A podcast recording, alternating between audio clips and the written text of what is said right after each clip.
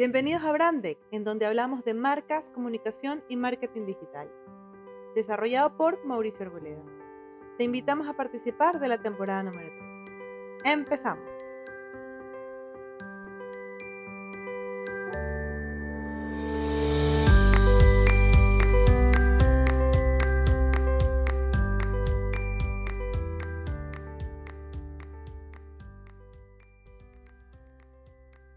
Como les decía, está con nosotros Mauricio Arboleda, un experto en este tema, para saber exactamente cómo tener una página web de fácil acceso que es tan importante.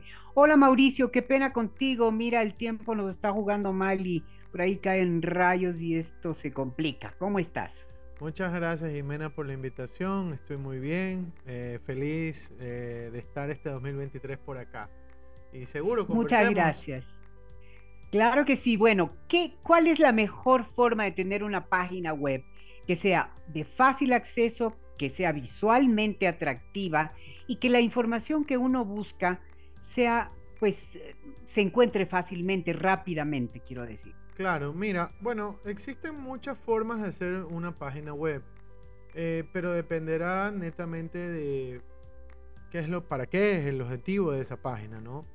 Eh, por ejemplo, en Google Maps existen los negocios que están creados bajo la ubicación y el administrador de ese negocio puede ser tranquilamente el creador de una página porque este, este mismo Google Maps te da una opción para crear. Entonces te permite crear una página web para que puedan acceder a tu información y demás. O sea, esa es como una de las ventajas de tener algún tipo de negocio físico en el cual tienes que promocionarlo a través de, esta plataforma. Eso es por un lado.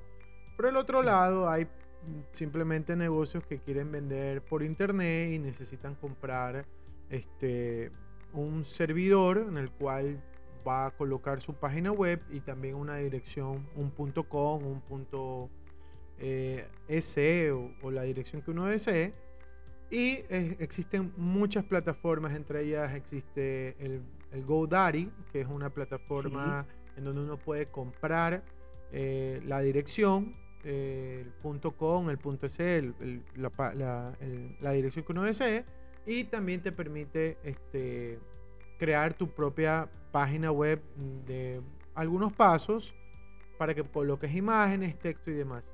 Y también existen eh, la plataforma como tal, que es la que gestiona el contenido, que se llama WordPress, que es una de las mundialmente conocidas.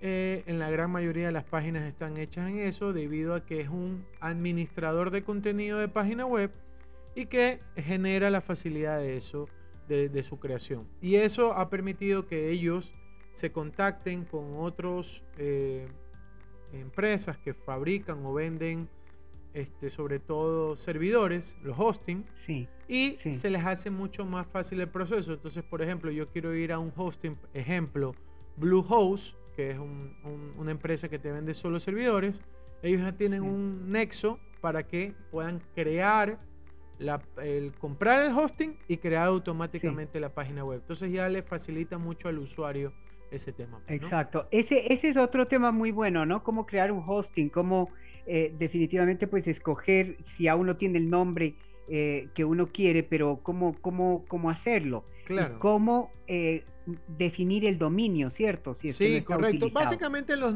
dominios siempre se seleccionan por el nombre de la empresa. O sea, si mi empresa se llama Mauricio Arboleda, pues mauricioarboleda.com, ¿no? Y así sucesivamente. Claro, Ahora, sí, dígame. En, en este tema de la, de la página web, ¿Cuál es la diferencia entre página web y sitio web?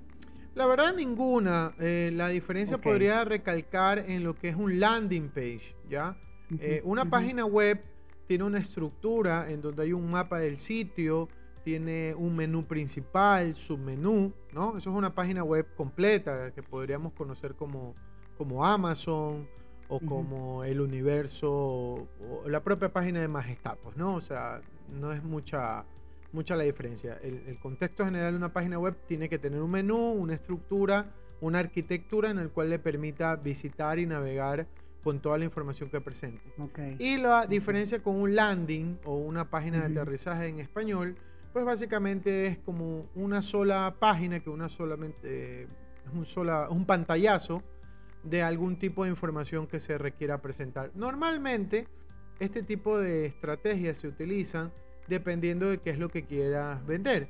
A veces, en ocasiones, las páginas de ventas de vehículos utilizan netamente en landing page para que las personas que estén interesadas en ese vehículo dejan toda la información en ese landing y las personas dejan adicional pues el contacto, el correo, el teléfono para que los posibles eh, interesados pues dejen su información. Entonces de esa manera los vendedores las contactan y, facilitan un poco más el trabajo, ¿no? Eso es, eso es comúnmente lo que se hace en, cuanto a landing, pues, ¿no? Ahora, hay unas páginas web que son espectaculares, verdaderamente, que causan un impacto, pero cuando uno quiere ya navegar en esa página web se vuelve muy complicado. Sí, correcto. ¿Por qué? ¿Cómo hacerlo más fácil? La verdad es que con el transcurso del tiempo, Google, que es el administrador básicamente del posicionamiento y de las búsquedas que realizamos a través de, del Internet, ha intentado generar y presentado que el resto de las páginas eviten este tipo de prácticas porque no son de muy buena eh, presentación. Sobre todo por el tema de las visitas por internet a través de los celulares. Todo esto cambió desde que el uso de celular incrementó y lo que está tratando de hacer Google y demostrar a las otras em-, a las empresas en general es que hagan páginas sumamente eh, prácticas, sumamente rápidas, que puedan cargar las imágenes y los textos lo más rápido posible, porque se ha comprobado que la mayoría de personas no toman ni tres segundos y si no se carga la página, automáticamente está fuera. O sea, se van. Correcto. Entonces eso es perder tráfico de personas que podían estar interesadas en tu, no sé, el mejor producto que tengas dentro de la categoría. Y de repente se van y no pueden conocer más acerca de ello. Entonces, esas son cosas que ha ido implementando y tratando de recomendar Google a través de, de su mismo buscador para que las personas las empresas sobre todo puedan cambiar estos diseños. Es más, no sé si te has dado cuenta que ahora los diseños son mucho más, como le dicen ellos, un flat, flat design, o sea, son, son mucho más planos. ¿Por qué? Porque lo que quieren es que... Eh, digamos que en otro, en otro término se podría decir que son minimalistas. Sí, correcto.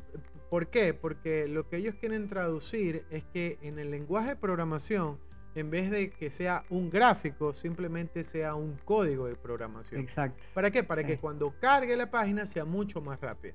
Porque normalmente, como te podría hacer una analogía, eh, ¿qué es lo que ocurría? Cogían la página y armaban como un rompecabezas. Entonces iban poniendo pieza por pieza. Entonces lo que se dio cuenta Google es decir, ¿para qué vamos a hacer eso? ¿Por qué no lo hacen de, de otra forma? ¿no? En vez de meter tanto código para decir que esto es un cuadrado, pues simplemente indican las dimensiones y lo llenan con un color predeterminado que ya esté dentro de la programación. Entonces se hace mucho más fácil y mucho más práctico, pues, ¿no? Claro, claro. Ahora, ¿qué es una infografía y cómo se usa en el marketing? Bueno, la infografía es, una herramienta muy práctica para hacer resúmenes, eh, que eso a ti te permitiría en que en el espacio-tiempo que tengas con la presentación o información que te decía, eh, podrías hacerlo de una manera súper rápida y ágil. Entonces, de esa manera a ti te permite que la persona que recibe la información sepa analizar y leer muy rápido de qué se trata tu producto o su servicio. Y eso, asociado a lo que me estás preguntando, funciona muy bien en el tema de los landing page. ¿Por qué? Porque yo ah, que estoy interesado en algún producto en particular y veo tu publicidad y le doy clic y automáticamente me presenta este tipo de información que va encaminada y que me va contando una historia y me hace una eh, es práctica sobre todo, pues te va a permitir a tener una mayor fiabilidad con la empresa que está interesada en, eh, eh, con la persona que está interesada en comprar tu producto. Entonces de esta manera tú le presentas esa información, la persona la capta mucho más rápido y mucho más conveniente y automáticamente pues no es arte magia, pues no. No es que el resultado va a ser inmediato, pero por lo menos vas a tener el, el, resultado que tú quieres, que es que la persona te pueda dejar tus datos o que comprenda básicamente para qué sirve tu producto o tu servicio, pues, ¿no?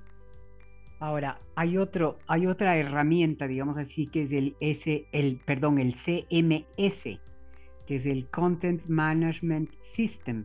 Correcto. ¿Qué es y en qué caso se debe usar? Mira, la verdad es que como te lo planteaba al principio, ahora la gran mayoría de páginas web necesitan un administrador de contenido. ¿Por qué? Por el tiempo, ¿ya? Porque uno no puede estar llenando el contenido manualmente. ¿Cómo se hacía antes? Se hacía en que entraba el programador, tenía que escribir como 50 líneas de código para decir una sola cosa.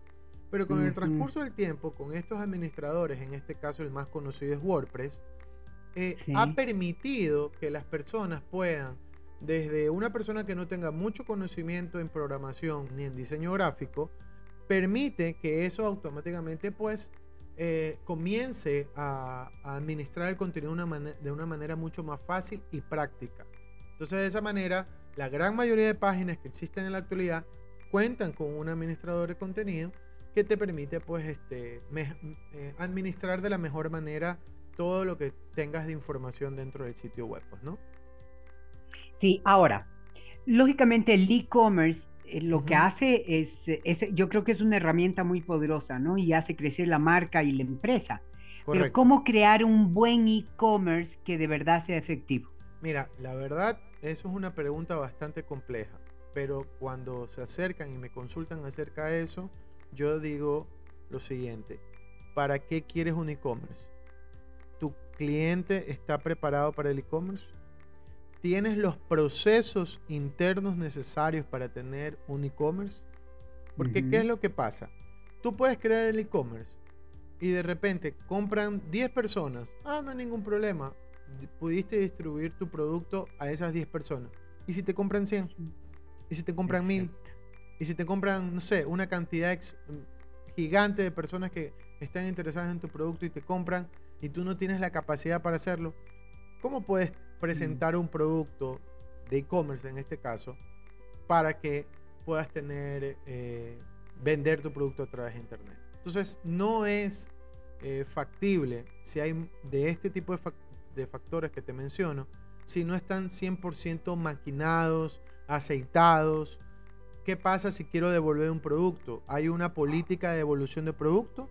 ¿Existe políticas en las cuales yo estoy protegiendo los datos de las personas que ellos se van a inscribir en mi página web? Hay muchas preguntas que hay que hacerse antes de tener un, e-commerce como tal. Pero para mí lo esencial es, ¿tu cliente está preparado para un e-commerce? ¿Tienes la, ¿Tienes la logística para poder administrar la capacidad, supongo, ¿no? Claro, la mm. capacidad, todo tienes la logística para poder hacerlo, tienes el equipo necesario para hacerlo. Son esas preguntas, creo que esas tres, tres preguntas, cuatro preguntas sobre internamente que debemos hacer antes de plantear un e-commerce y que de esa manera poderlo ir optimizando paulatinamente. Yo Exacto, o crear o ir creando eh, la infraestructura necesaria como para hacerlo. Correcto, exacto. O sea, no lances el e-commerce, pero por lo menos ya estás armando tu estructura para que cuando ya lo lances, no hay ya sabes muy bien que si tienes un tiempo de respuesta de 10.000 personas en un día, lo puedas solucionar. Algo que me pasó en la pandemia era el tipo de respuestas que teníamos que tener al momento de poder colaborar con las personas. Entonces tenías que ser muy rápido y nadie, absolutamente nadie estaba preparado para eso. Entonces cuando mm. pasan ese tipo de cosas yo creo que hay que ponerlas como un escenario no de holocausto, pero por lo menos un escenario en el cual digan, ok, ¿qué ocurre si llega a pasar esto? ¿Qué solución yo tengo que brindarle para mi cliente? Porque al final del día el que se termina afectando es la marca, pues, ¿no?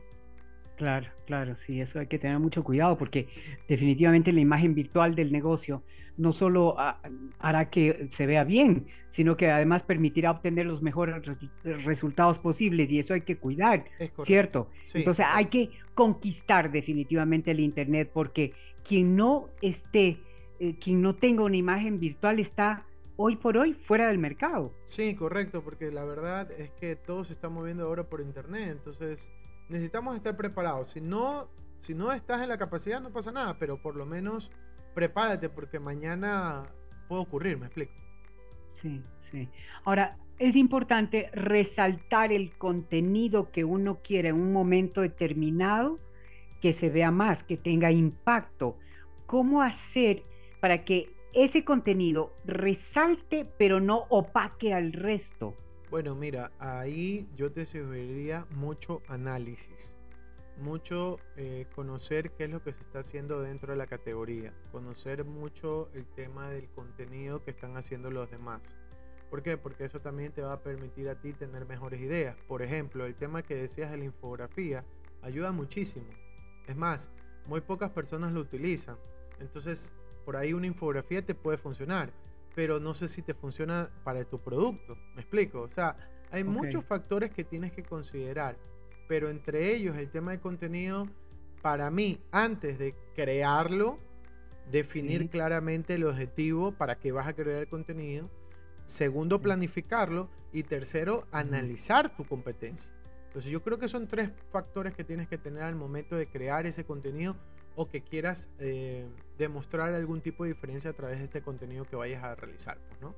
Perfecto. Y además, hay algo, me va a tocar ya despedir el programa, incluso qué lástima que perdimos ese tiempito con estos rayos que cayeron, pero eh, finalmente es importante permanecer o mantener la página actualizada cada momento, ¿cierto? Es correcto, sí. Por eso es que existen los administradores de contenido para que te permitan tener la actualización lo, antes posible, porque noticias como hoy día que salió Shakira con esa bomba entonces de, música, entonces todo el mundo quiere, quiere escucharla, pues no, entonces tienes que estar ahí. A propósito de Shakira, tú sabes que oí hace un momento que ella tuvo 35 millones de reproducciones de semejante, yo voy a dar mi opinión, por supuesto, de semejante canción tan fea, tan fea.